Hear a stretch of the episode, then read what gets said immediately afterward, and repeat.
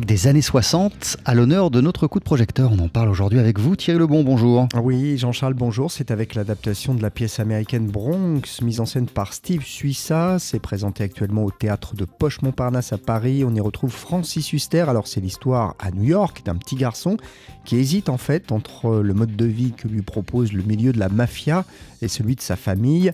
D'un côté, un père, chauffeur d'autobus, qui a toujours refusé de se compromettre, et de l'autre, un gangster qui a pris l'enfant sous son aile. On écoute Francis Huster. Le metteur en scène, si vous dites ça, m'a durant toutes les répétitions, il m'a toujours répété cette phrase. Le sens de ce moment que les gens passent pendant la représentation de, de cette pièce, le sens de ton métier, là, c'est de faire comprendre que dans cet univers de pourris, de tueurs, de mafieux, de règlements de compte, de, de fric, enfin de tout ce qu'on peut imaginer, de tout, il y a paradoxalement une morale rigide, absolument incroyable. C'est-à-dire que pour eux, et dans leurs actions, tout est non pas justifié, mais tout est accepté parce que d'un autre côté d'eux-mêmes, c'est vraiment Dr. Jekyll et Mr. Hyde, ils pensent faire le bien.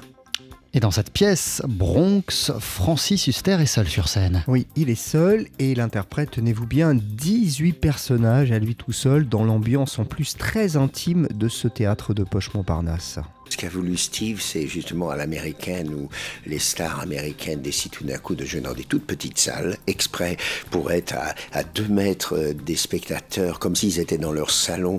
Et ce sont des moments euh, dont tu te rappelles toute ta vie.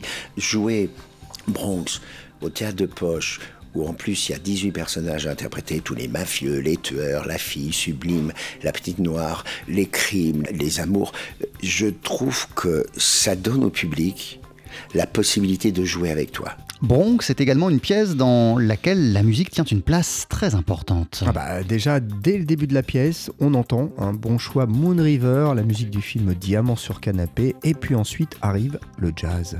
Dans Bronx, ce qu'il y a de jazz, c'est que l'histoire de ce gosse de 9 ans qui se trouve dans le quartier italien, le Bronx, donc à New York, et il a un papa qui est un brave chauffeur de bus.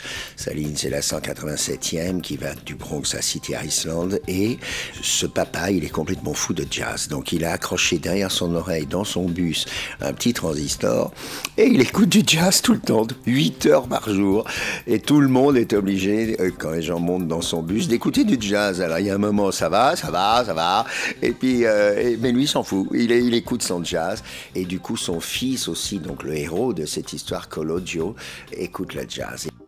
Francis Huster, donc à l'affiche euh, assez magistrale, hein, il faut le dire encore une fois, dans ce petit écrin du théâtre de poche Montparnasse, Bronx, donc cette adaptation d'une pièce américaine qui se passe dans les années 60 dans le milieu de la mafia. Avec une mise en scène de Steve Suissa. Merci beaucoup Thierry Lebon.